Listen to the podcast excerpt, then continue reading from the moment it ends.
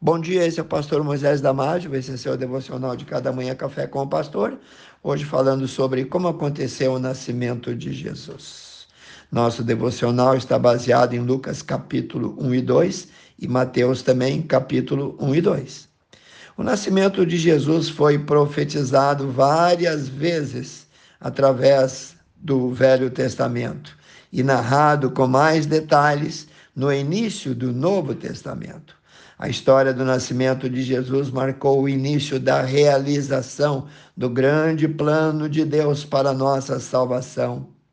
Em Nazaré morava uma jovem chamada Maria, que estava noiva de um homem chamado José.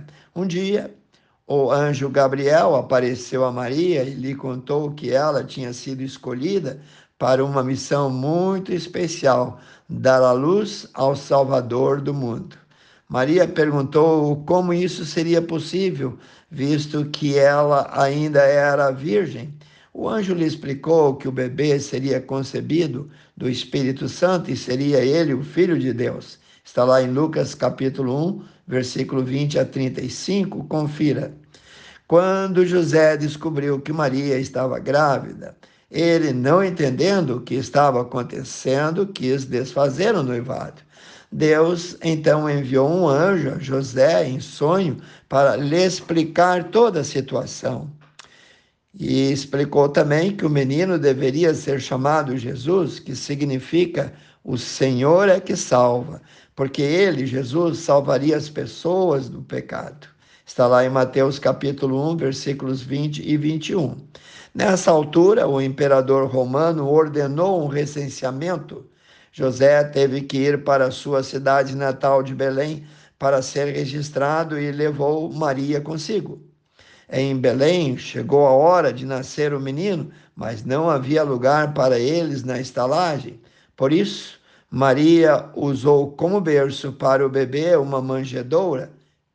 Depois de oito dias, o menino foi circuncidado e oficialmente chamado de Jesus. No dia em que o menino Jesus nasceu, um anjo apareceu a alguns pastores de ovelhas que estavam no campo e lhes contou que o Salvador tinha nascido. Os pastores foram visitar o menino e encontraram-no na manjedoura, tal qual o anjo tinha dito.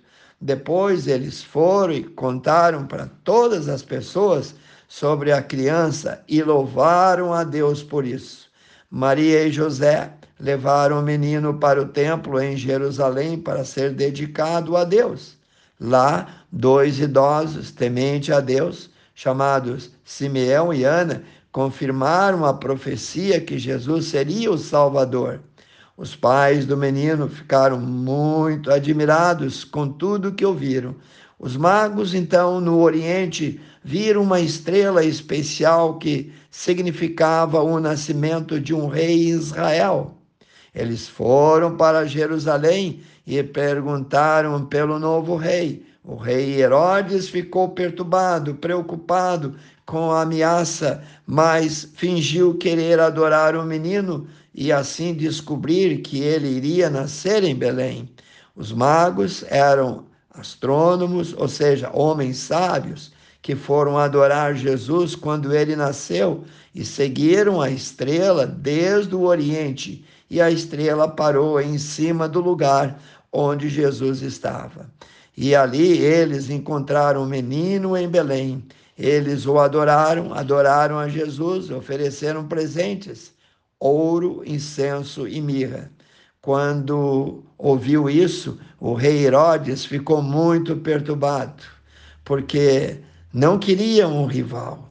Os sacerdotes e os mestres da lei explicaram ao rei que o Cristo deveria nascer em Belém, porque assim dizia a profecia. Em um sonho, os magos foram avisados do perigo e não voltaram para Jerusalém, onde o rei Herodes estava. Por isso, foram para casa por um outro lado. Leia lá, Mateus capítulo 2, 4 a 12. Quando Herodes descobriu que foi enganado, descobriu que os magos não iriam voltar por Jerusalém, ele ficou muito irado e mandou matar todos os meninos com menos de dois anos nas redondezas de Belém. Mas, antes disso, um anjo avisou José do perigo e a família fugiu para o Egito.